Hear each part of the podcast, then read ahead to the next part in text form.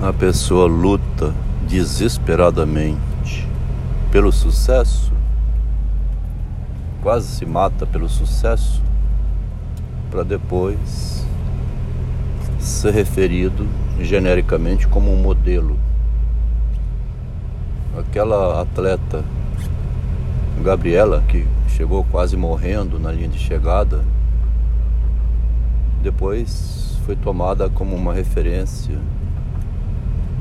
para a mulher, né? o feminismo, exemplo de autossuperação.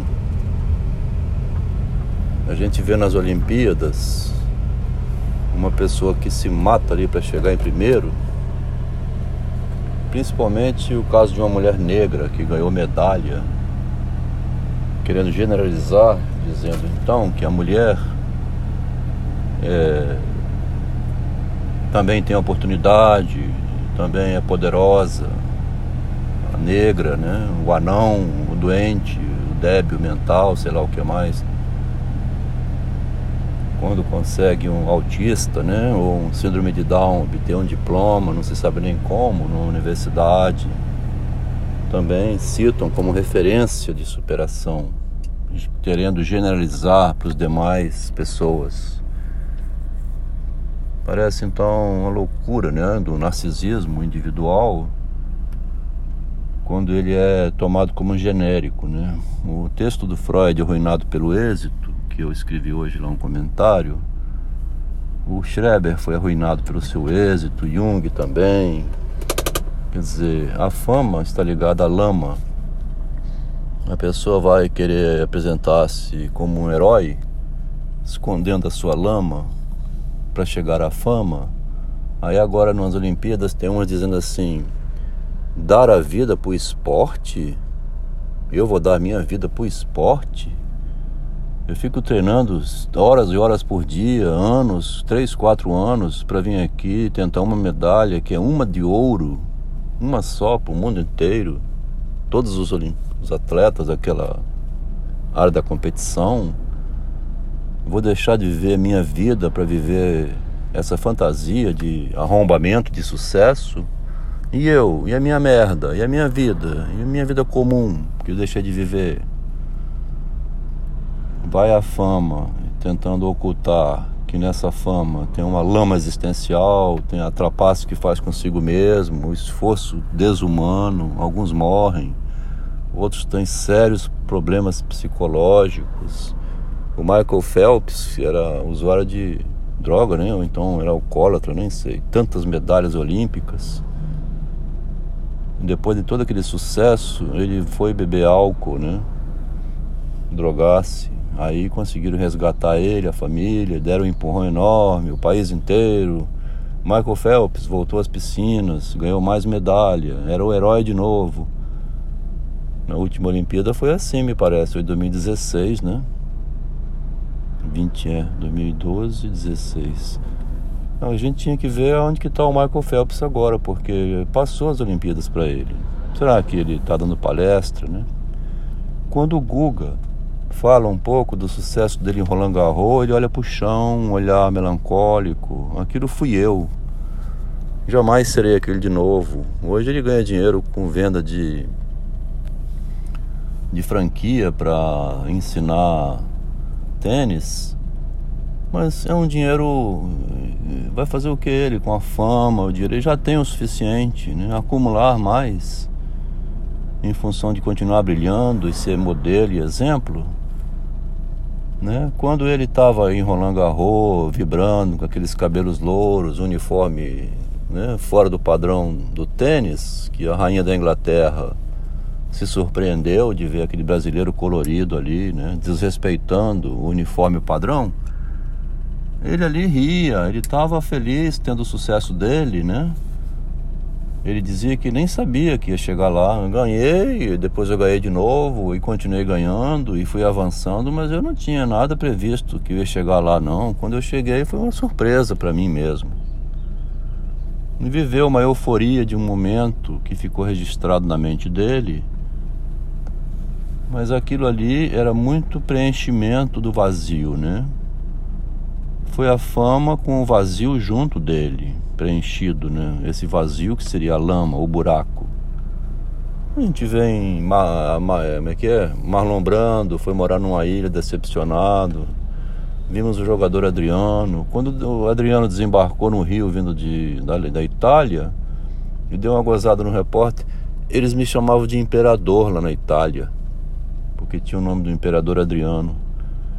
Um imperador que na verdade tinha uma lama nele, o vazio, né, a origem dele, o sofrimento interno. E ele depois se entregou a isso, que era o álcool, né? O Ronaldinho Gaúcho, né? A gente vê o outro Ronaldinho sendo comentarista, gordo, feio, conseguindo se distrair, ainda convidado como embaixador. Pelé é outro, né? Que conseguiu manter-se na vida humana é, em sua existência é, doente, né? Assim, dando palestra, falando, mas sem ainda com a megalomania ainda, mas sem se intoxicar, né? A fama é um tóxico. Depois de perdido aquele tóxico, a pessoa volta para o outro tóxico. Precisa intoxicar-se, encobrindo o vazio, porque o próprio vazio é um tóxico, né? Que consome tudo. Então a pessoa vai combater o vazio, que é um tóxico, com a fama, que é outro tóxico, e um tentando corresponder ao outro. Seria melhor se o ego não fosse tão megalomaníaco.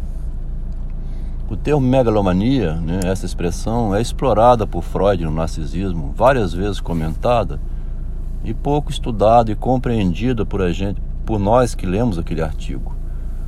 Teve um cartel de lacanianos hein, que publicou um livro do Carlos Augusto Niceias sobre o narcisismo, repetindo a mesma leitura que o Freud deu, comentando a partir dela e não renovando, não percebendo a megalomania de Narciso, a sua doença em querer se preencher, como fez a Gisele Bündchen, virando um hamster por 20 anos, né? Olha o hamster aí no lugar do vazio. Ela correndo, feito uma louca para chegar ao sucesso.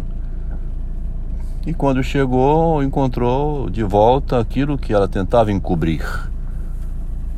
Então, aqui o comentário está sendo direcionado no genérico, né? Mas o o homem, a mulher, jogadora de futebol, tenista, né, pagam esse preço.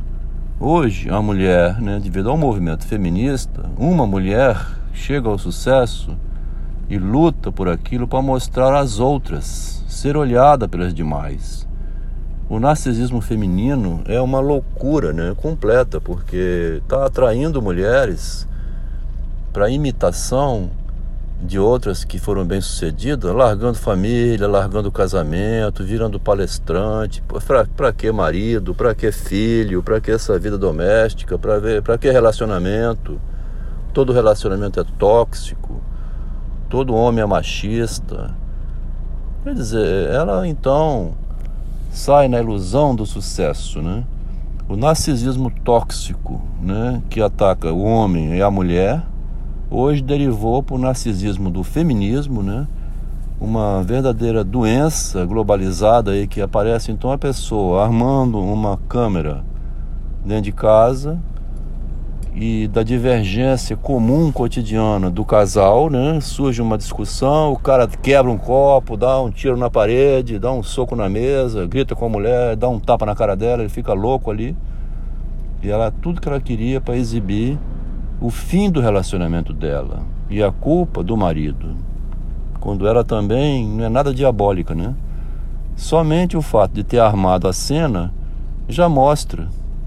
Né? O fato de ela ter armado o vídeo para gravar e tudo, por que, que ela não, não encontrou outra maneira de se resolver com o relacionamento tóxico dela, com o vazio dela mesma, né?